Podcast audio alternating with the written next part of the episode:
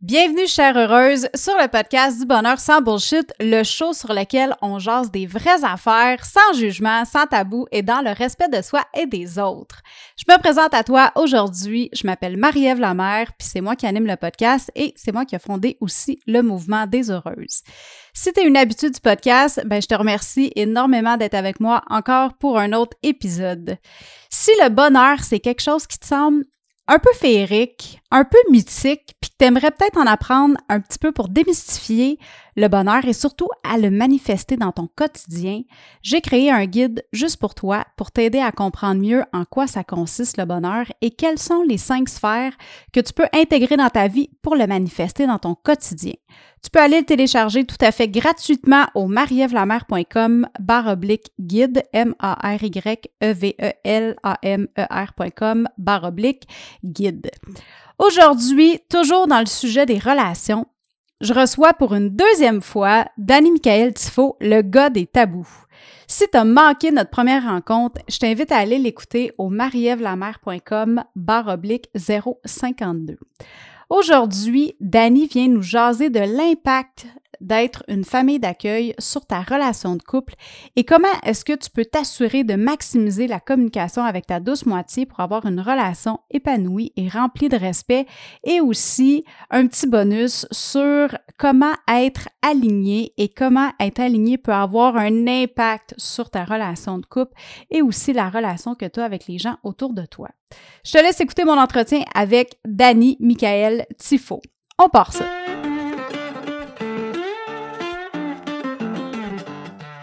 Qu'est-ce qui fait qu'on est heureux? C'est quoi le vrai bonheur et comment faire pour l'atteindre?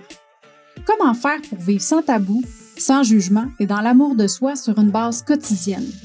Comment développer sa résilience et surmonter ses peurs? Si tu te poses ces questions-là régulièrement et que tu as envie de savoir comment prendre le contrôle de ta vie, d'atteindre tes objectifs et d'être fier de toi à chaque jour, tu es à la bonne place. Je m'appelle Marie-Ève Lamère, je suis la fondatrice du Mouvement des Heureuses et du podcast Le Bonheur sans Bullshit. Et à chaque épisode, je te partage mes expériences de vie, mes trucs, mes opinions qui m'ont permis d'atteindre mon potentiel bonheur et je reçois des invités inspirants qui ont eux aussi une histoire à te partager pour t'aider à atteindre ton bonheur sans bullshit.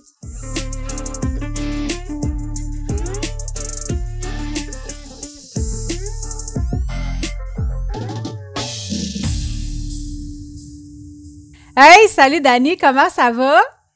C'est toujours un plaisir de venir te retrouver, Marie-Ève, pour vrai, et de retrouver tes, tes heureuses. oui. C'est toujours le fun, absolument. Bonjour à toi. Et toi, tu Ah. vas bien? Ben, mais hein, que ça va bien. Écoute, euh, je te renvoie, je te renvoie l'appareil. À chaque fois qu'on se parle, euh, c'est toujours très agréable. Puis je pense que les heureuses aussi apprécient quand on fait quelque chose ensemble. Eh ben, bonjour à vous autres, en tout cas. Yes, sir. On Yeah! part ça. Dani, euh, comme je disais dans l'intro, euh, aujourd'hui, tu viens nous jaser des challenges et euh, aussi des réussites que tu vis dans ton quotidien en étant une famille d'accueil, puis aussi en ayant une relation de couple steady depuis plusieurs années. Pour commencer, j'aimerais ça que tu me fasses un peu, que tu expliques aux heureuses, c'est quoi ta situation familiale présentement, puis c'est dans quoi tu vis, là? C'est quoi ton quotidien aujourd'hui?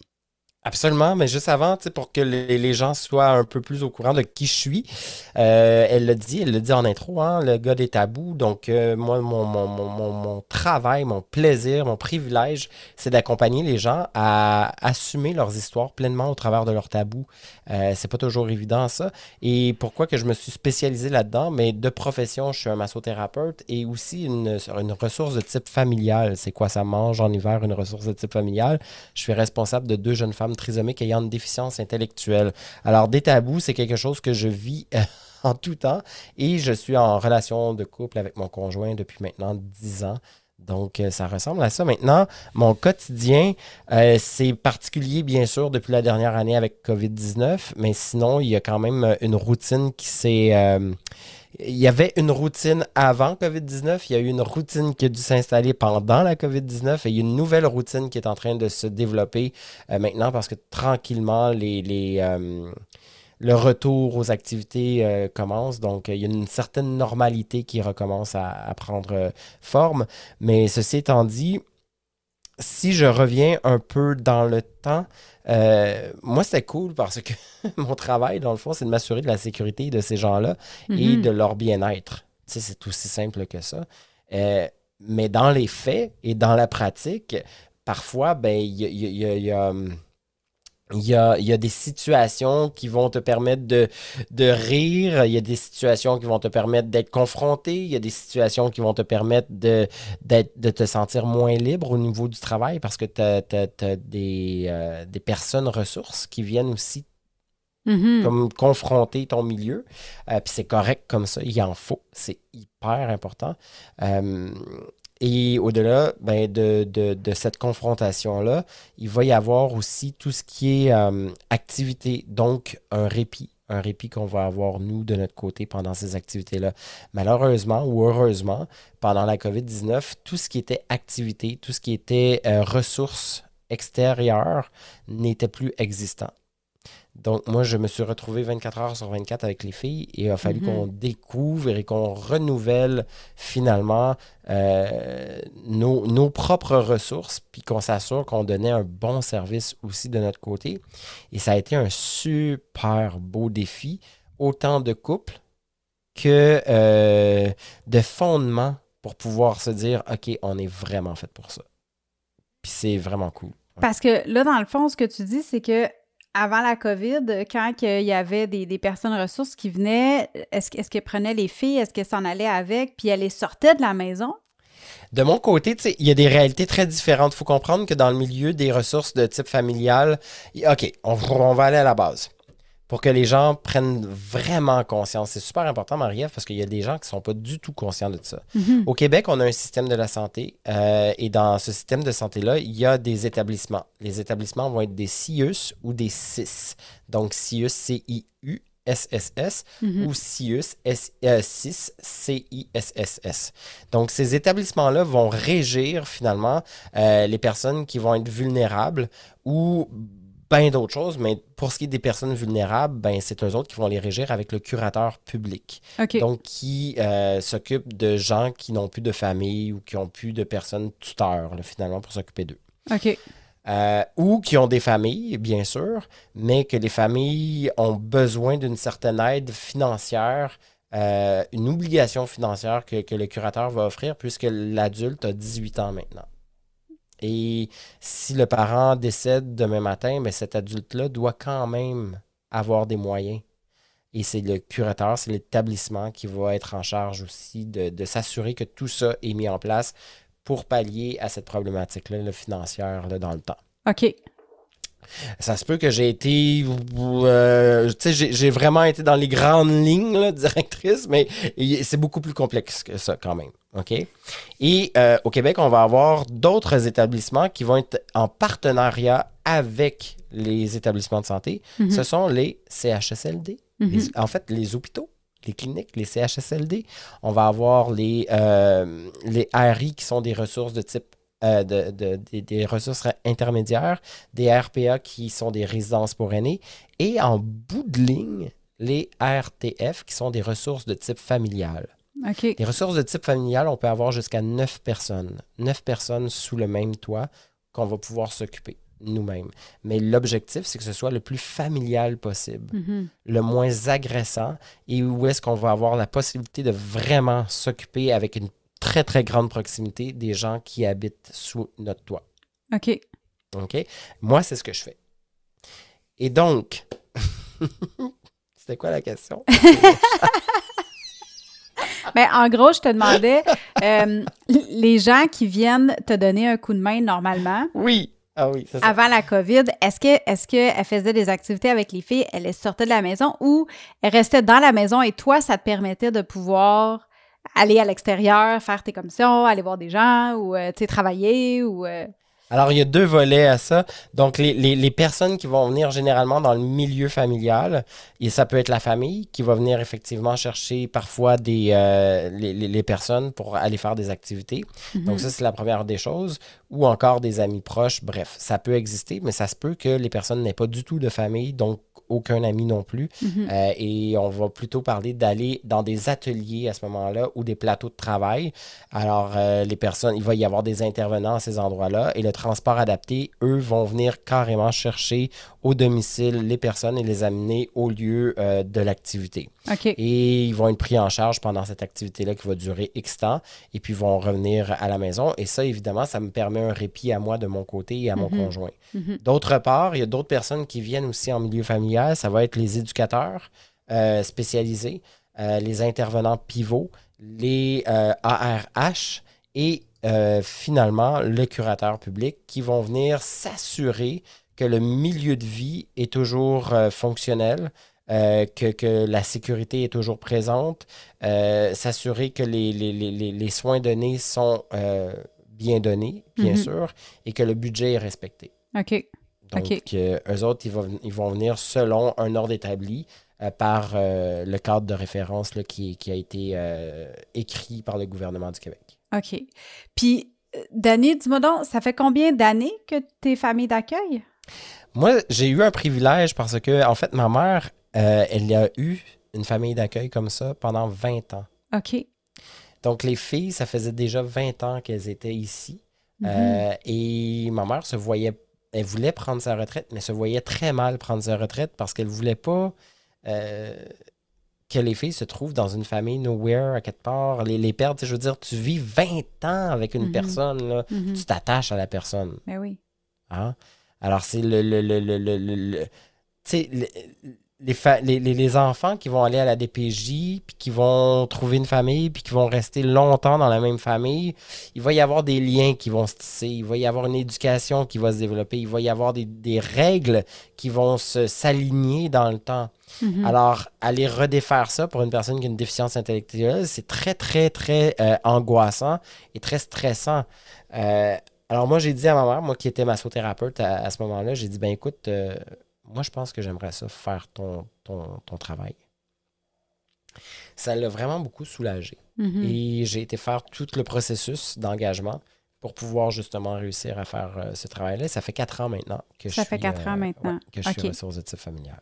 OK. Fait que là, ça, ça veut dire que tu es devenu ressource de type familial après d'avoir commencé ta relation avec ton conjoint. Fait que, Ouais. OK, ça fait combien de temps que tu es avec ton conjoint? Ça va faire maintenant 10 ans. En janvier, ça va faire une décennie qu'on est Oh ensemble. my et c'est vraiment sa coche. OK, wow, ben félicitations. Merci beaucoup. C'est vraiment cool. Puis, euh, OK, attends. Je, je veux un peu rentrer dans ta relation de couple avant qu'on aille dans euh, les challenges. Dis-moi donc comment est-ce que vous vous êtes rencontrés? Ben, contre tout hasard, on s'est rencontrés sur une application. Ouais, aussi plate que ça. Tu sais, J'aimerais savoir la ra- l'histoire là, la plus belle et romantique au monde. Euh, non. Mais si on rentre dans, dans le romantisme, en fait, ce qui arrive, c'est que j'habite un quartier où il y a très, très. Tu sais, c'est. Si on va au centre-ville de Montréal puis qu'on ouvre une application, on va voir plein de gays, effectivement. Mais où est-ce que moi j'étais à ce moment-là? C'était un lieu où c'était très peu gay, tu sais. Et c'était mon quartier d'enfance. Et donc, j'ouvre une application le jour de Noël et euh, je vois ce gars-là qui est pas super loin de chez moi, euh, de, de- de la maison familiale, en fait. Puis je fais Ah, intéressant. Puis j'étais célibataire, ça faisait déjà trois ans à ce moment-là.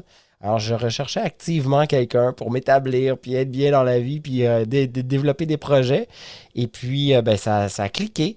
On s'est rencontrés quatre fois, puis trois mois après, on a aménagé ensemble. Ouais, puis depuis ce temps-là, on s'est Oh, wow! Wow. Ça a vraiment cliqué, là. Ouais. Ah, c'est cute! Ouais, c'est l'amour. Mais non, mais, mais sans, sans embûches, bien évidemment. Il y a eu beaucoup d'embûches euh, Mhm. dans les premiers mois, dans les premières années. Parce que j'avais été, j'avais, moi j'ai eu le privilège, je vois ça vraiment comme un privilège. J'ai eu le privilège d'être avec des gens plus âgés que moi dans, en relation. OK. Euh, puis des longues relations. Tu sais, ma première grande relation a duré quand même deux ans. Ma deuxième a duré qu- six ans. Et là, ça fait dix ans, mais j'espère que ça va durer encore une autre décennie avec cette personne-là. Mhm. Cependant, c'était des gens qui étaient vraiment plus âgés que moi. Et ça m'amenait à ouvrir mes horizons différemment, à ouvrir mes, mes relations de façon différente aussi, Mhm. euh, contrairement à être avec quelqu'un qui était de mon âge puis qui était à peu près au même niveau.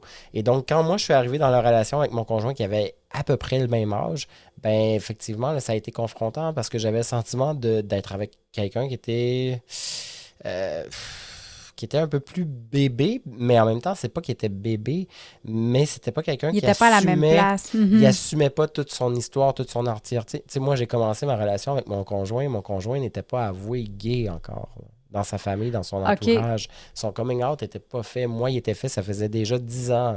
Alors, no- nos Mhm. cheminements n'étaient pas du tout à la même place à ce moment-là. OK. Ouais. Fait Puis qu'on a eu beaucoup de travail à faire. Puis vous avez vécu ça comment? Euh, la famille a vécu ça comment? Sa famille à lui? euh? Ah, c'était l'enfer. Ah Mais ouais? non, Ah! non, non. Même. Euh, ça a été l'enfer certainement pour mon chum qui a été confronté parce qu'un jour, ah la gang, là je vous, je vous le dis, c'est le temps de vous asseoir, de vous poser, puis de prendre un petit moment. Ça va être cool, qu'est-ce que je vais vous raconter. on est ensemble euh, un soir et là ça fait quoi, peut-être euh, un an, un an et demi que je suis avec Eric, qu'on se cache pour sa famille. OK. Moi, ma famille est déjà au courant, tout va bien. là, mais lui, dans sa famille, ça fait un an et demi qu'on est ensemble, puis il n'y a toujours rien qui a été annoncé ou quoi que ce soit. Et puis, euh, à ce moment-là, il Fait que y a genre, vous prenez pas de selfie sur Facebook, là. Ouais, non. Ouais, c'est plate de même. Déjà qu'on peut pas se- s'embrasser, se donner la main dans la rue à ce moment-là, parce que, bon, pour lui, Mhm. c'est beaucoup trop confrontant. Euh, la peur du jugement, le regard des autres, etc., etc. Ben, en plus, on n'a pas de photo de famille, on va être dans la famille, même chez moi, il va avoir des réticences. Mhm. Euh, il n'est pas rendu aux mêmes places. Mhm. Puis ma famille comprend son cheminement, puis moi, je comprends et je respecte son cheminement aussi. Sauf qu'à un moment donné, il y a un déclic qui va faire que là, il y a une page qui va se tourner. Parce que si elle ne se tourne pas, ben ça ne marche pas. Pour moi, pour mes propres, pour me respecter, Mhm. sans abuser de mes propres limites, de ma propre, propre personne. Et euh, ce jour-là, c'est le comptable des parents à Eric qui est censé venir faire une visite chez nous. Et mon chum, ce soir-là, m'a dit Hey, le comptable de mes parents s'en vient, il va falloir que tu te caches. Et moi, ça a été final. Là, j'ai dit Ok, Eric, on a un sérieux problème. Là, quand c'est rendu que le comptable qui vient, il faut que je me cache, on a vraiment un problème. Et j'ai vraiment dit à, mon chum, et ça, c'est un conseil que je dis à tous ceux et celles qui se mentent à eux-mêmes dans leur vie. Mhm. J'ai dit, tu sais quoi, Eric, en ce moment, là, tu te mens tellement à toi-même, tu te mens tellement à ta propre réalité, tu n'assumes tellement pas ton histoire et qui tu es en tant qu'individu que tu es en train de détruire notre relation, tu es en train de te détruire à petit feu et ultimement, tu vas détruire ta famille aussi avec tes mensonges. Alors, tu as un choix, soit que tu restes avec moi ou tu t'assumes, sinon, ben écoute, je te souhaite un bon chemin de vie. Et j'ai quitté ce soir-là pour son fameux comptable. Et je suis parti. Puis j'ai, tenu ça mort, tu sais. Et j'ai parti une semaine. Sans donner de nouvelles. Oh. Ouais, il a été confronté. Mhm. Et je pense que ça lui a ouvert les yeux parce que c'est là qu'il a tout été avoué à ses parents. Euh, est-ce que c'était une façon violente de le faire? Peut-être, mais c'était une façon en tout cas pour qu'il puisse enfin vivre sa vie sereinement et sainement. Ouais, ben honnêtement. attends, là, t'sais. l'affaire qui arrive, c'est que toi, là-dedans, il fallait aussi que tu te respectes. Absolument. Tu sais, tu as pas, tu, tu l'as pas traité de nom, tu l'as pas fait sentir cheap, t'as pas essayé d'y remettre d'en face des affaires, tu lui as juste expliqué ta réalité, de dire comme, moi, je suis pas à l'aise là-dedans, donc, tu sais, oui, tu lui as donné un, tu lui as donné un, un ultimatum, mais en même temps, c'était pas, c'était par respect pour toi et pour la relation. Exactement. Absolument. Puis Je veux dire, il aurait pu juste choisir de- de- de- d'aller vers un autre chemin, puis t'aurais on, puis ça aurait été triste, mais je veux dire, tu Ben, ça aurait été cette réalité-là, puis j'aurais accueilli cette réalité-là. J'aime assez mon chum pour me dire, ben écoute, si lui, c'est comme ça qu'il se sent heureux, malgré tout, je suis qui, moi, pour l'obliger à quelque chose? Je suis absolument personne. Moi, je te Mhm. dis ce que je ressens, puis je te dis ce que je veux plus. c'est Mhm. comme ça, ainsi va la vie. Et finalement, il a été raconté à sa famille, ça, s'est- ça s'est passé comme ça s'est passé, mais évidemment, il a été étonné des réactions comme le trois quarts des gens qui vont aller assumer leur coming out. Mhm. Euh, c'est-à-dire bien, finalement. Euh, et la première fois que j'ai rencontré mes beaux-parents, moi, écoute, ça a été le, c'était un coup de foudre. Là. J'ai, tripé sur eux autres, bien raide. Je pense qu'ils ont tripé sur moi. Puis encore à ce jour, ils, ils et elles me défendent devant leur famille. Ils, elles défendent leur fils devant leur famille, bec et ongle, puis il n'y a personne qui peut s'écœurer devant les autres. Ils sont vraiment très, très là. C'est un mot à dire, mon chum, tu vas voir, ça ira pas bien. Fait que t'es prends ou t'es prends pas. Mais ça, Eric, tu sais, jamais qu'il avait vu ses parents de cette, de cette, sur cette facette-là. Et ça mhm. l'a beaucoup impressionné. Puis j'ai dit, tu vois maintenant comment tu te sens dans ta relation, tu, comprends? J'ai dit, ce qui, est, ce, qui est, ce qui est fantastique, et ça, ça aussi, c'est un beau message que j'ai envie de vous offrir, c'est que il a assumé son histoire, il a mhm. assumé sa personne et surtout, il a confronté ses propres mensonges dans la vie. Alors aujourd'hui, euh, notre relation est basée sur la confiance à cause de ça, mhm. parce qu'on est capable de parler de nos vrais secrets, les deux ensemble, puis de, les, mhm. les, verbaliser, puis de les nommer. Parce qu'une fois que tu... Euh, une fois que tu vas au-delà du plus grand secret de ta vie, ben, il n'y a plus grand-chose après qui te fait bien peur. Ben non, les barrières sont, les plus grosses barrières sont tombées. Exactement. Puis tu peux vivre librement en étant toi. Tu sais, c'est beau, là. Ça, ça amène de la douceur dans ta vie, là. Puis j'ai le goût de te demander, justement, pour en revenir un peu à, votre situation actuelle en tant que toi de, de, ressources de type familial. Euh, comment est-ce que lui il a vécu ça? Comment est-ce qu'il a accueilli ça quand tu lui as dit écoute, Eric, là, euh, tu sais, j'aimerais ça reprendre le travail de ma mère, puis continuer de garder les filles, puis tout ça avec nous. Comment est-ce qu'il a vécu ça? Ah, c'était drôle. Mais tu sais, écoute, déjà, il faut comprendre qu'on avait fait euh, un bon. Ça fait quatre ans, ça veut dire, ça faisait déjà six ans qu'on était ensemble, moi et mm-hmm. Eric. Donc, euh, sachant ça, quatre, il y a six ans, il y a six ans, j'ai commencé à parler de ça à Eric. OK. Et j'ai dit, tu sais, Eric, j'ai une question pour toi. Si demain matin, je te disais, on emménage dans la maison familiale de mes parents, on a les handicapés à la maison, ça va être mon métier à vie. Elles vont être là 24 heures sur 24 avec moi, mais elles vont aussi avoir des activités, tu sais. Euh, et, et, on va devoir juste évoluer au travers de ça. Est-ce que tu es à l'aise avec ça ou pas? Et à ce moment-là, Eric, qui me regarde avec ses yeux en amande, avec plein de questionnements dans les yeux, qui fait Ah, ah, ah, ah, ah oui, ouais, OK. Euh, ouais, ben écoute, c'est ce que tu veux. Non, c'est ce que j'aimerais que nous ayons, mais est-ce que toi, t'aimerais ça? Est-ce que toi, ça te parle? Mm-hmm. Moi, ça me parle, c'est sûr, mais il faut que ce soit un projet à deux. C'est pas vrai que je veux aller dans un métier et, que ce métier-là va, va pas nous euh, challenger tous les deux de façon positive. Mais je te propose quelque chose, euh, mon ami, mon chum. Ce qu'on peut faire, c'est de proposer à ma mère de louer la maison pendant deux ans avec les filles mm-hmm. et de faire ça gratuitement. Je suis payé gratuitement pour faire le métier. Tu vas vivre, on va vivre dans la maison pendant deux ans. On va voir la réalité que ça va générer. Et si après deux ans, ça ne fonctionne pas, on passe à autre chose, mais si ça fonctionne, on reste dans le projet. Et là, ça, ça y a parlé. Ça l'a mis en sécurité, puis moi ben aussi. Oui, je comprends, mais c'est, mais c'est quand même long, pareil, deux ans, là, tu sais, de dire je vais partager mon intimité avec ma belle-mère, avec. Non, la belle-mère n'est plus là. OK, ta mère était plus là, là. Fait que vous étiez tous les deux avec. OK, OK, avec les filles. Moi, je donne, je donne du répit pendant deux ans à ma mère, mais j'explique à l'établissement que c'est moi qui reprends la, la, ressource. Et à cause de ça, je me dois d'être plus présent que ma mère pour générer un, un, ben, sentiment de confiance. Oui, un sentiment de confiance, un changement de garde, finalement, entre mhm. moi et mes parents.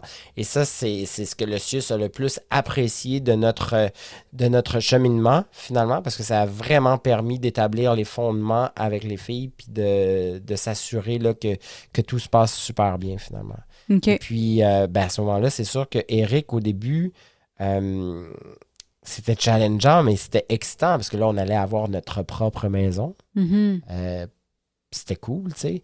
Et, et, et, c'était du gros changement dans notre vie parce que nous autres, on est des gars qui étaient assez sportifs, qui allaient beaucoup dans la nature, qui allaient faire, qui allaient monter des montagnes, etc., qui voyageaient énormément. Mhm. C'est sûr que là, ça vient changer tous les paradigmes.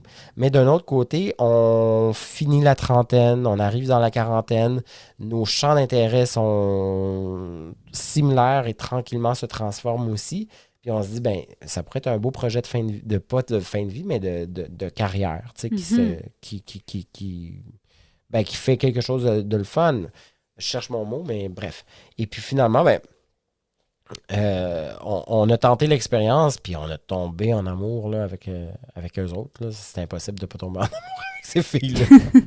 Parce que c'est c'est comme des enfants, tu sais, je veux dire, c'est pas tes enfants biologiques, mais non, pas du tout. tu, tu dois t'en occuper un peu comme si, là, tu sais. Hey, ce qui est formidable, là, moi, je me plais toujours à dire ça, c'est que oui, effectivement, c'est deux femmes trisomiques avec, euh, ayant une déficience intellectuelle de 48 ans. Ils ont 48 ans, mais elles ont un âge mental de 5 à 7 ans. OK? C'est ça. Donc, euh, effectivement, ils sont semi-autonomes. Ça veut dire quoi? Quand tu as 5 ans, 7 ans, tu es quand même semi-autonome. tu peux te laver. Ouais. Mais encore, quand tu te laves, il faut qu'on te surveille pour s'assurer que tu te laves comme il faut. Mhm. Euh, tu vas vouloir, tu vas être euh, stimulé par le, f- les- les- les- les- les- le théâtre, la musique, le chant, tout ce qui est art plastique. Donc, les autres sont stimulés par ça. Aller au quai, voir des amis. euh, tu sais, tout ce que des enfants tripent faire, là, ben, eux autres sont comme ça. Sont vraiment juste comme ça. Et Mhm. quand ils ont des crises, ben, un enfant, quand ça un enfant de 5-7 ans, là, quand ils ont des crises, c'est Ah! Ouais. Ben, c'est la même chose. Ah! Mais là, c'est des adultes qui crient. Alors, le cri est un peu plus intense, mais euh, écoute, ça, ça fait partie de la vie. Puis, mais nous, ça, ça nous fait rire. On dédramatise ça d'une main de fer, là, parce qu'à chaque fois que ça, ça arrive, on part à rire, tu sais. Puis, ça t'a-tu fait du bien? T'as-tu réussi à tout sortir? Attends, il en reste encore. Continue, Ah. continue. c'est vraiment juste très, très drôle. Mais, ah, écoute, c'est souvent pour des niaiseries, mais un enfant aussi, tu sais, quand, quand tu élèves un enfant de 5-7 ans, quand ils font des crises, c'est souvent pour des niaiseries. Mhm. Moi, les niaiseries, c'est que, euh, par exemple, j'en ai une, il faut vraiment qu'elle prenne des petites bouchées parce que son œsophage, tu sais, son larynx, c'est- vraiment petit. Donc, elle peut s'étouffer vraiment.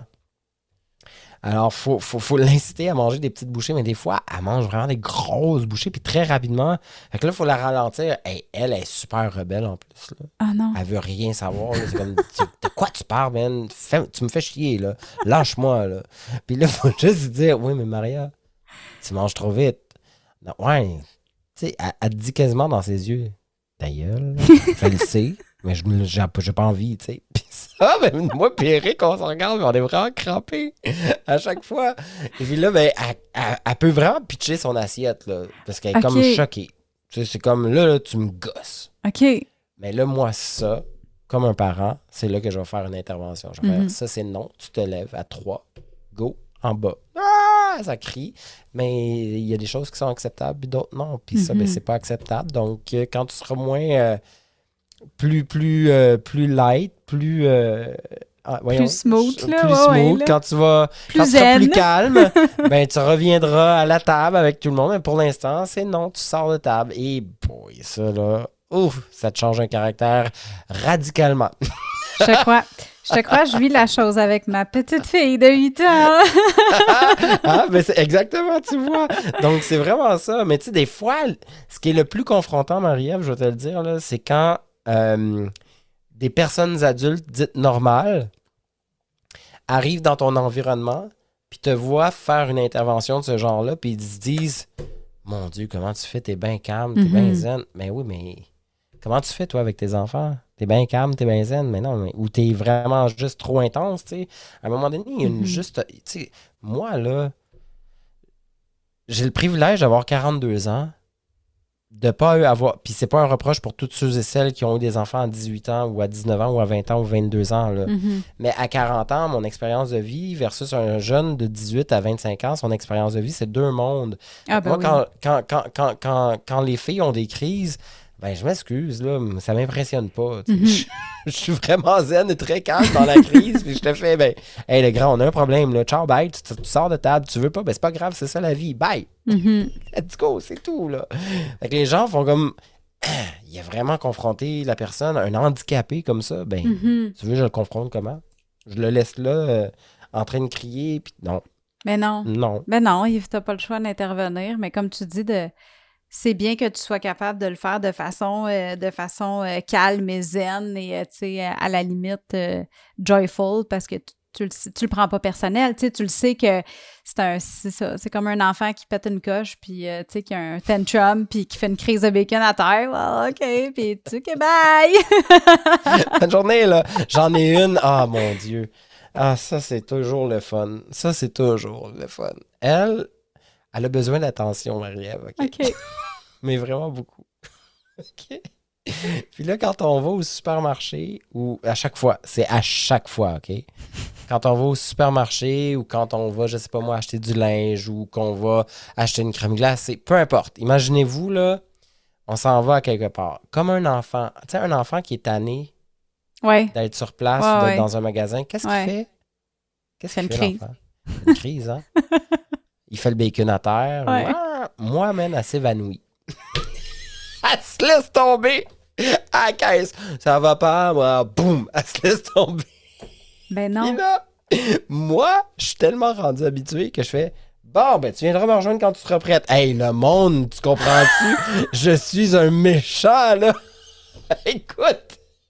OK, parce qu'elle s'évanouit pas pour vrai. Non, pas Ok. tout. Elle a juste besoin d'attention, puis elle est tannée, ça ne tente plus. Fait que là, puis elle, elle boulotte, tu sais. Fait que, euh, moi, je dis, là, t'es capable. Je- hey, une fois, elle me fait ça. Je meurs, je meurs. Comédienne. Aïe, aïe. Moi, je dis, ben non, tu me fais pas ça. T'es sérieuse, Huguette, là. Là, je la regarde, j'ai pis, es-tu morte? Prends une bonne respiration, là. Hey, le monde alentour sont toujours comme What the fuck, qu'est-ce qu'il fait? Mais là, écoute. Puis là, ben, pis. Ah. Oh, Maria, je pense qu'elle est morte. Ah, non. Ça, c'est mon autre. Et là, elle se lève, puis tout va bien, tu sais. Mais c'est des interventions que les gens, monsieur, madame, tout le monde, sont pas habitués. Fait que c'est sûr que ça peut être euh, bizarre. Mais nous autres, on rit tout le temps de ça. On a bien du fun avec ça. Oh my God. Hey, c'est tellement drôle. Eric, lui, dans ce temps-là, tu comprendras qu'il me regarde, puis il fait Aïe, aïe, hein, elle a essayé. Hey, t'as-tu vu ça? Qu'est-ce qu'elle a fait? Man, j'en reviens pas. Ben, voyons donc.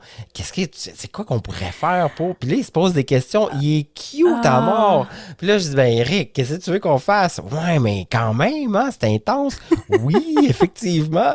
Puis là, mon chum, je vous le dis, là, les filles, là, ou les gars, ceux qui nous écoutez, mon chum, là, c'est l'homme le plus merveilleux. On, a tout- on dit tout ça de mon chum.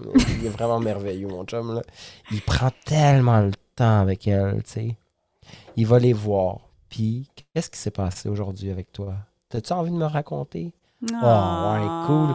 Hey, viens, on va. Qu'est-ce que tu penses si on, on mangeait de telle façon? Il essaie de trouver plein de petits trucs pour les amener un peu plus loin. Puis moi, j'observe la scène, puis je suis comme.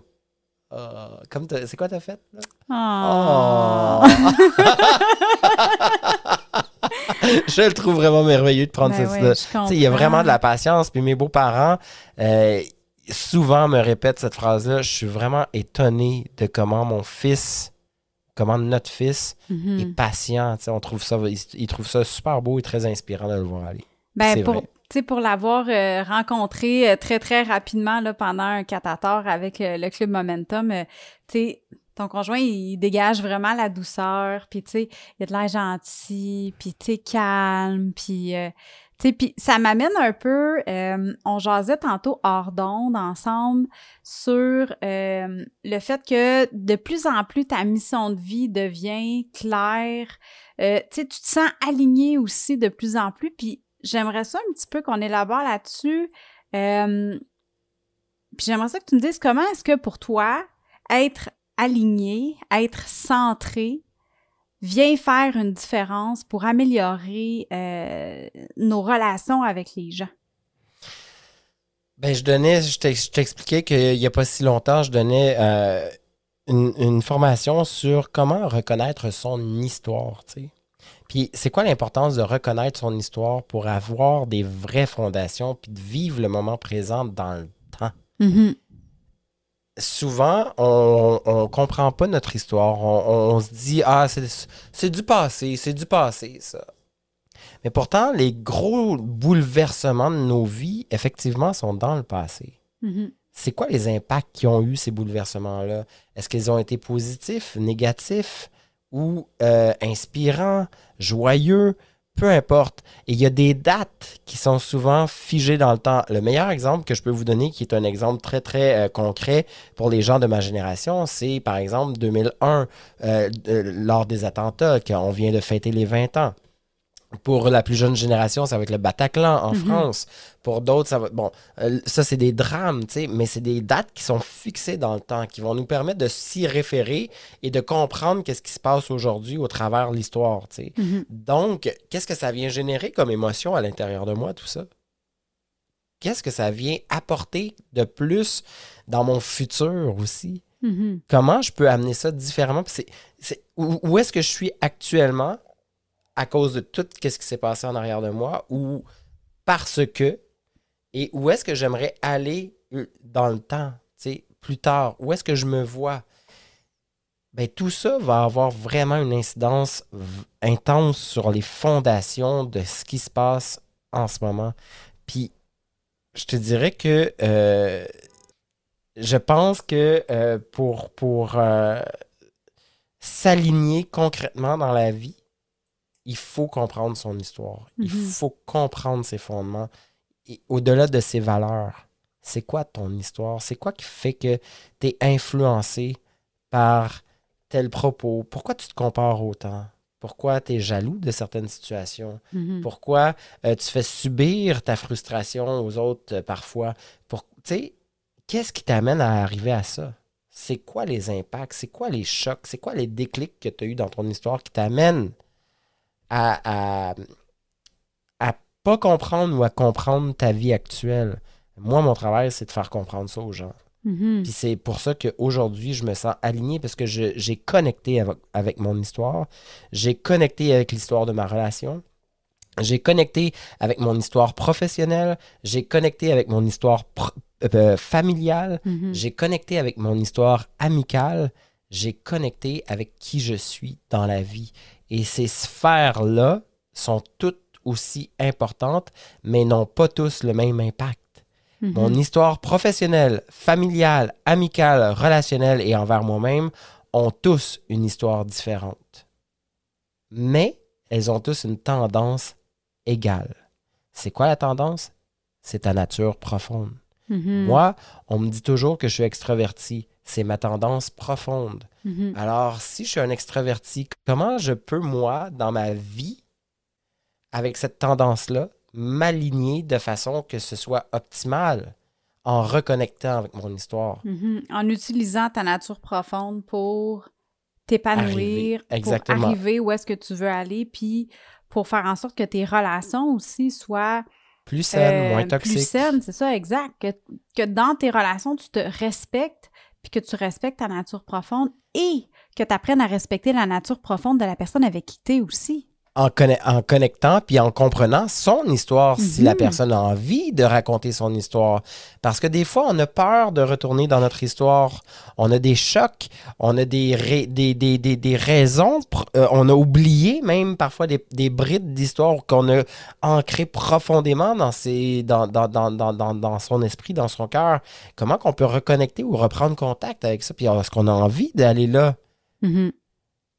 C'est super important de, de s'assurer que tout ça soit bien connecté pour pouvoir aller de l'avant. Mhm. Puis c'est comme ça que moi je suis aligné aujourd'hui, Marie-Ève. C'est tellement bien dit.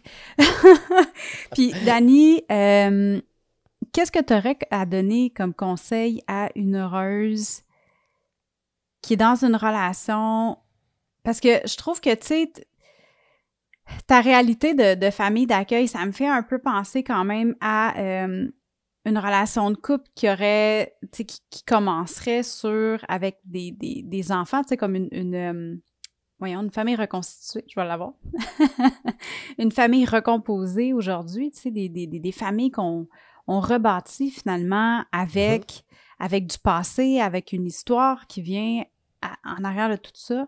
Fait que, ça serait quoi le conseil que tu aurais à donner à quelqu'un qui commence dans cette situation-là ou, tu sais, qui, qui est à la recherche finalement de quelqu'un qui a des enfants, qui a une histoire, puis qui est un peu peut-être maladroit, qui sait pas nécessairement comment connecter avec sa nature profonde pour faire en sorte que de se respecter dans la prochaine relation? Écoute, c'est. Ah, moi, j'aime ça, j'aime ça. mais merci pour l'analogie que tu viens de faire. Tu sais, je l'avais jamais vu comme ça, mais effectivement, tu moi, je fais affaire avec les familles euh, des, filles, donc il y, a un- il y a un rapport, puis j'ai pas tout- totalement toute la liberté que je voudrais avec elles, puisque des, des, des éducateurs, des travailleurs sociaux, etc., qui viennent euh, s'in- s'intégrer ou s'ingérer des fois dans, dans des situations. Puis c'est bien correct, moi j'accepte ça. Fait que ça, dans, dans une famille recomposée, ça peut arriver, hein, des intervenants qui viennent aussi dans la famille mettre des bases, vérifier que tout est là, etc. Euh, Puis oui, euh, une relation, la gang, c'est pas toujours évident. On a des concessions à faire, mais pas à n'importe quel prix. Mhm. Moi, si. euh, J'en vois tellement, mon Dieu. Si vous saviez, je vois tellement de relations, de familles recomposées qui ne se respectent pas ou qui comprennent pas l'autre. Puis, il y, a- il y a tout l'aspect de l'autre relation, comment elle était. Elle Est-ce qu'elle était saine ou malsaine avant? Mhm. Est-ce que c'est une relation toxique ou non? Dans... Tu sais, quand je vous dis, quand je vous parle d'histoire, ben ça, c'est un bel exemple. Je m'en vais rencontrer un gars qui me fait triper, je m'en vais rencontrer une fille qui me fait triper. Je connais pas son historique. Et au fil du temps, je me rends compte de l'histoire de la personne. Mais je me rends compte de l'histoire des autres aussi qui sont alentour de lui ou d'elle. Mhm. Bon, la question à se poser, c'est tout d'abord, c'est quoi ton histoire à toi? Est-ce que tu l'as raconté à la nouvelle personne, cette histoire-là? Mhm. Surtout si tu veux t'engager dans le temps avec la personne. Souvent, on va être là dans le one night ou après, on va avoir un intérêt tranquille, ça va prendre quelques semaines, on va se placer, on va vivre des grosses vibrations, etc. Mais quand la réalité nous frappe, parce que dans les faits, physiologiquement, quand on parle de l'amour en aveugle, Mhm. c'est vrai pour les trois premiers mois. Après ça, le- la vérité arrive, puis là, tu te retrouves euh, devant les faits, puis là, tu fais comme « Oh crap! Peut-être que a- ça ne fit pas avec toi. Après trois mois, ce qui arrive, c'est que euh, juste avant, on a une, une hormone qui vient vraiment aveugler. là. Ça vient ave- aveugler nos sens complètement. On est juste vraiment en, en- en fusion totale. L'énergie est vraiment Mhm. mêlée avec l'autre. On voit pas les défauts, on voit pas l'égalité. Tout ce qu'on voit, c'est la chimie physiologique qui se génère. Toutes nos phéromones, c'est tout ça là, qui vibre pendant tant de semaines. Et à un moment donné, cette hormone-là se dissipe lentement. Et c'est là qu'on va vraiment prendre conscience du comportement de l'un versus du comportement de l'autre. Et ça, c'est la massothérapie qu'on apprend ça, là, je vous le dis, là. Et, et donc, ultimement, euh, on va comprendre les caractères de un, on va comprendre le caractère de l'autre. Mhm. Et là, on va s'apercevoir de l'histoire qu'il y a en arrière de la personne. On n'est plus juste dans le fluide, là. Là, on est dans le relationnel, Mhm. l'émotif. Vraiment l'émotif. Est-ce que ça va fonctionner? Est-ce que ça ne fonctionnera pas? Bon, la question que je vais te poser, c'est est-ce que tu connais ton histoire? Est-ce que tu as raconté son histoire? Ton histoire? Est-ce que tu connais son histoire? Est-ce qu'il t'a raconté son histoire? Mhm. Est-ce que tu as pris le temps d'écouter les personnes alentour de lui pour te faire une tête ou à, alentour de elle pour se te faire une tête? Est-ce que lui a pris le temps ou elle a pris le temps de se faire une tête de toi aussi alentour? Est-ce qu'ils ont fait des recherches ou non?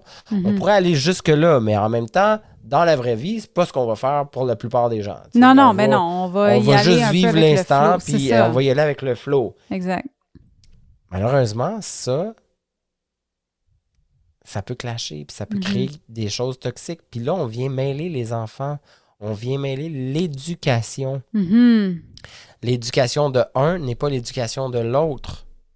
On vient mêler les valeurs. Les valeurs de un, les valeurs de l'autre sont pas les mêmes. Puis là, on est quatre personnes avec des valeurs différentes. Mhm. Et si on a été séparés, Et si on a été séparés, euh, clairement, c'est parce que les valeurs ne fonctionnaient pas. Alors là, là, comment on peut faire en sorte que tout le monde fonctionne là-dedans? Ben, c'est sûr qu'il va y avoir des intervenants, qu'il va y avoir des éducateurs, des fois qu'ils vont rentrer, il va y avoir les beaux-parents, il va y avoir les parents, il va y avoir les amis, il va y avoir le professionnel. Mhm. Tout ça s'en vient là-dedans. Là. Comment qu'on se sent? Angoissé, stressé. On sent de la culpabilité. On veut rester finalement tout seul. C'est moins compliqué. Mhm. Et là, là, tu sais, je pourrais tout nous énumérer.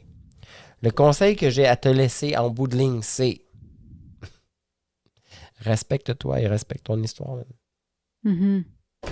Puis quand tu t'en vas dans une relation, assure-toi de pénétrer dans une relation, pour pas faire de jeu de mots, de pénétrer dans une relation qui va te sembler saine. Mhm. Et à partir du moment où c'est malsain, nomme les choses. Moi, quand j'ai commencé ma relation, Marie-Ève, c'était pas sain, là. C'était pas sain parce qu'on n'était pas au même niveau. Non, c'est ça. C'était pas sain parce que euh, on est dans une communauté gay, donc est-ce qu'on allait ailleurs, est-ce qu'on n'allait pas ailleurs, est-ce qu'on était ouvert, est-ce qu'on n'était pas ouvert, est-ce qu'on Mhm. restait sur des applications ou on n'était pas sur des applications? On devrait, on devait apprendre à se connaître. Y a-t-il les mêmes valeurs? Moi, je suis extraverti, lui extrêmement introverti. Moi, je suis super familial, lui, il l'est pas tant que ça. Euh, moi, j'aime voyager, lui, il aimait pas voyager. Euh, et là, là, c'était du branle-bas de combat constamment, tu sais. Fait que j'avais l'impression d'avancer d'un pas, mais je reculais de 10. Puis là, je me disais, aïe, aïe, j'ai-tu envie de ça? Et je me suis posé les vraies questions. Je me suis dit, OK, là, ça, ça- j'ai pris un papier, un crayon, et je me suis dit, ça, c'est les pour, ça, c'est les contre. Maintenant que je sais les pour, maintenant que je sais les contre, moi, j'ai décidé de m'impliquer dans une relation. Ben, j'ai fait les pour et les contre de lui. J'ai fait les pour des comptes de moi. Mhm. Qu'est-ce que je veux dire par là? C'est OK, qu'est-ce qui me dérange de lui? Qu'est-ce qui me dérange pas de lui? Qu'est-ce qui me dérange de moi? Qu'est-ce qui me dérange pas de moi? Mais qu'est-ce qui me dérange de moi dans, sa, dans cette relation-là? Mhm. Qu'est-ce qui me dérange pas de moi dans cette relation-là? Ça, c'est intéressant. C'est très intéressant qu'est-ce que tu dis parce que justement, tu peux te retrouver dans une relation où est-ce que c'est une relation qui est malsaine, qui est toxique, puis tu vas changer, tu t'agiras plus comme comme ton, euh, ton essence, euh, tu sais, à la base, ta, ta pure, ta, ta nature pure, tu vas agir en réaction avec des mécanismes de défense puis tout ça. Exactement. Et puis moi, j'avais pas envie d'avoir de mécanisme de défense comme ça, qui était dans la confrontation constante. Mhm. J'avais pas envie de m'engueuler avec mon chum. J'avais pas envie d'être le papa de mon chum. J'avais envie d'être le chum. Ouais, Tu comprends? ouais. Euh, puis je pense que beaucoup de femmes vont comprendre ça aussi. Mhm. Et je pense que plusieurs gars qui vont le, le comprendre, mais qui savent pas nécessairement comment l'amener à sa Mhm. femme. Parce que, ben, il, il se, se- il se sous-estime. il se- Beaucoup d'hommes se sous-estiment en passant, là, mesdemoiselles, je tiens à vous le dire, là, mais ils ne le montreront pas par orgueil, par manque de. par, par, ouais, par orgueil surtout. Par peur, par ego. Par peur, par, Mhm. euh, parce qu'il n'a pas envie de déranger plus, parce que pour plein de raisons. Mhm. OK? Et on, pourrait rentrer dans quelque chose de grave, mais on n'ira pas là tout de suite. Là. Mais tout ça pour vous dire que j'ai dû faire ce cheminement-là dans Mhm. mon couple. Suite à ce, à ce travail-là que j'ai fait, que je me suis proposé, maintenant que je savais qu'est-ce que je voulais, qu'est-ce que je voulais pas, j'avais des choix à prendre. Mhm. Est-ce que je reste là-dedans ou moi je me lance dans ma relation là totalement puis j'a- j'a- j'accepte mon conjoint dans tout ce qui est parce que c'est mon conjoint puis c'est comme ça? Ben oui, mais non, tu sais. Mhm. Oui, mais non. À quel prix? Alors ce que j'ai fait c'est que je suis allé nommer ça à mon chum. J'ai dit écoute, on va se faire un rendez-vous professionnel mon chum ensemble. OK. Hein? Comment un rendez-vous professionnel? T'as-tu déjà eu une entrevue, Eric? Oui. T'as-tu envie d'avoir une entrevue avec moi? Pas de temps. OK, good.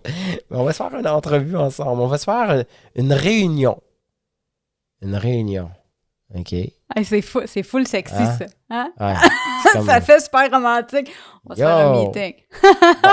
J'ai dit, euh, on est deux gars avec des égaux.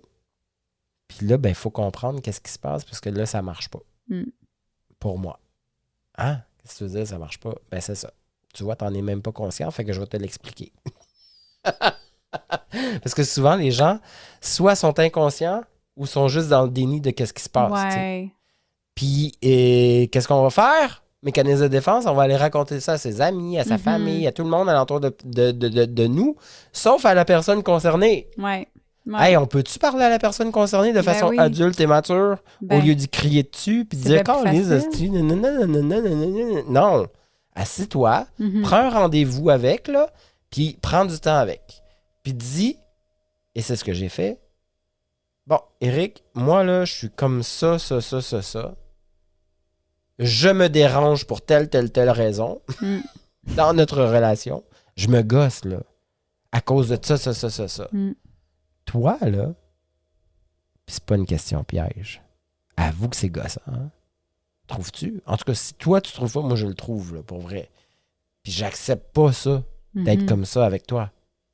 J'accepte pas que toi, tu subisses ça de moi. Parce que je t'aime trop. Pour te faire subir ça. Puis je m'aime trop pour me faire subir ça. Mhm. C'est violent, là. T'as- tu- tu- je veux dire, c'est-tu, la relation de rêve que tu avais en tête, toi? Euh, moi, non. Mais c'est fou que tu sois capable d'être honnête comme ça avec toi-même, puis avec la personne avec qui tu es aussi, tu sais. Puis je pense que c'est un des meilleurs conseils qu'on peut donner, c'est ça. Puis qu'on peut se donner à soi-même aussi, l'honnêteté envers soi et envers les autres. Ben, c'est le plus important. Mhm. C'est ce que j'appelle le- la communication 101. À partir du moment que tu réussis à faire ça, que tu rends pas l'autre coupable de, de, de- de ta responsabilité, de ta propre responsabilité dans ton couple,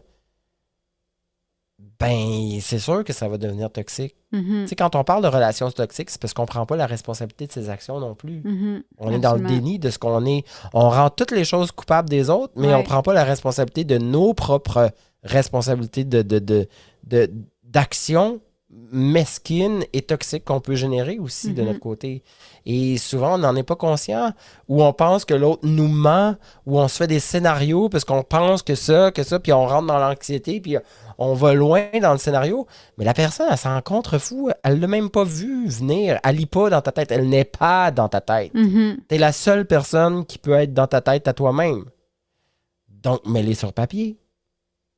C'est quoi le problème pour toi, là? Qu'est-ce qui fait qu'en ce moment, t'es pas bien? Pour quelle raison? Pourquoi tu réagis comme ça avec? Ah, souvent, on va dire, mais parce que, tu sais, là, il a pas fait son ménage, il a pas fait ci, euh, il est méchant, il me traite de nom. OK, parfait. All right, super. Pourquoi? Pourquoi qu'il t'a traité de nom? Pourquoi qu'il a été méchant? Pour- Pourquoi que, pourquoi que finalement tu te sens rabaissé? Pourquoi? Pourquoi? Qu'est-ce que de ton côté, sorte- ouais. Qu'est-ce qui fait que de ton côté, Mm. tu te fais, tu te- tu t'abuses de toi-même à travers ça, Mhm. puis que tu ne respectes pas le fait de ne de, de, de pas comprendre qu'est-ce qui se passe de- à l'intérieur de toi? Mhm. Qu'est-ce qui te rend si émotif? Qu'est-ce qui fait que soudainement, là, ta perception de lui ou de elle n'est pas celle que tu voudrais que ce soit? Je ne sais pas si c'est limpide ce que je dis, mais en tout cas, une ouais. chose est certaine, c'est qu'il faut absolument, et ça, j'espère que ça va être limpide, il faut prendre conscience, il faut prendre acte de ce qu'on vit à l'intérieur de nous Mhm. et qu'on l'amène puis qu'on soit capable de dire, tu sais-tu quoi? Moi, là, ça, c'est ma responsabilité de ne pas avoir été, euh, je sais pas moi, de ne pas avoir pris ma place. C'est ma responsabilité de ne pas avoir euh, respecté, je sais pas moi, le fait que je n'y ai pas nommé qu'il fallait qu'il fasse la vaisselle.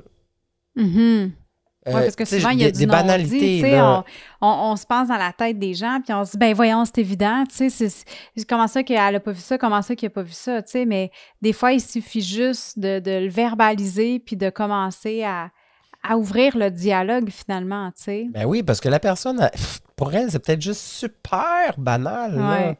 Sais, moi, ma mère, souvent, là, mon père, mon père, mon père, il aime ça, prendre un petit verre. tu. Il, il est chill quand il prend un verre. Mais quand il prend un verre, il est gossant aussi. Là, tu il s'en va parler à tout le monde, puis il est proche, puis il est dans leur bulle. Et puis, ma ma mère, elle, euh, Michel, arrête, t'es fatigué. Michel, arrête, t'es gossant. Michel. Puis là, à un moment donné, à force de dire ça, elle gosse tout le monde à l'entour d'elle. OK, on va se le dire. Michel, lui, il s'en rencontre fou. Ça fait 45 ans qu'il est marié à elle. Il l'entend tout le temps faire ça. Il fait fuck off, ça me gosse. Elle me gosse. Il continue sa bulle. Et là, moi, j'ai dit un jour à ma mère, j'ai dit, man, deux choses. Un, t'agresses tout le monde, toi aussi, de ton côté. Puis trois, là, sais-tu quoi? Ils sont tous majeurs et vaccinés. S'ils sont tannés, ils vont y dire. Puis s'ils sont pas capables d'y dire, ben c'est qu'ils se respectent pas. Fait que c'est tout. Arrête. Puis papa, ben lui, papa, lui, quand il va se le faire dire par quelqu'un d'autre, ben l'impact va peut-être être différent que toi qui arrête pas de dire Michel! Michel! Michel! ouais, mais il est gossant. Ben toi aussi. elle, a pris ça, elle a pris ça comment, ta mère? Euh, la répétition crée la conviction. Fait que moi, je répète souvent ça. Puis là, elle ah. commence, elle commence à, à prendre. Ouais, t'as raison, c'est vrai. Hey, man, si tu savais. Et tranquillement, les gens le disent à mon père. Et là, oh, oh, le changement se fait, s'opère. Mm-hmm. Puis elle fait, ben, écoute, t'avais raison. Ben oui, maman, le monde sont matures, sont capables d'y dire. Oui, mais c'est ça, tu sais, des fois, ça prend, ça prend un coup de pied dans le derrière un peu pour euh, être capable de, verbaliser. Écoute, Dani, c'est, c'est tellement. Déjà le temps? Ben oui, quand même. ça va bien vite. je oh, sais que ça va vite. Ben écoute, à chaque fois, je me dis, oh my God, il me semble que je continuerai ça pendant deux heures. Mais tout ce que tu nous as apporté aujourd'hui, un énorme merci. J'aimerais savoir qu'est-ce qui s'en vient pour toi? Ben, j'ai en ce moment, écoute, je suis en pré-lancement, euh, je suis en train de développer un programme euh, justement qui est sur comment se reconnecter à sa propre histoire, mm-hmm. comment l'accueillir, comment euh, la reconnaître, comment l'assumer, se libérer. Et, et ultimement, ben, ça va faire vraiment juste une grosse différence dans vos relations personnel, mhm. professionnel, amical et familial. C'est vraiment ça que je suis en train de faire. Au-delà euh, de ça, j'ai mon podcast qui est au-delà de moi. Qu'en est-il des tabous où je me raconte et que je reçois des invités qui viennent se raconter. Et finalement, à chaque vendredi matin, avec mon acolyte Lee Faubert, que vous connaissez pour la plupart, euh, on reçoit des invités très inspirants qui viennent nous parler de leur passion et où je vais gratter les tabous à l'intérieur de ces passions-là c'est quoi les challenges qu'ils ont ou qu'elles ont euh, au travers de leur passion. Donc, euh, mhm. c'est pas mal les projets que j'ai en ce moment.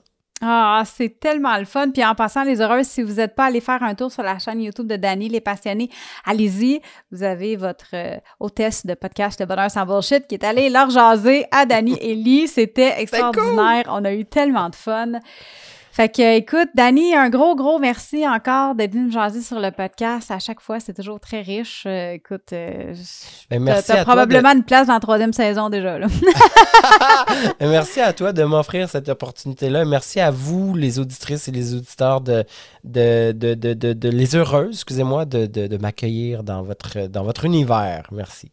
Ah, ben c'est toujours très agréable. Fait que, écoute, ben, je vais te souhaiter une belle journée, puis euh, ben, on, on, va, on va jaser bientôt, sans problème. Absolument. Je vous embrasse. Ciao. Ciao, Dani. Merci. Bye.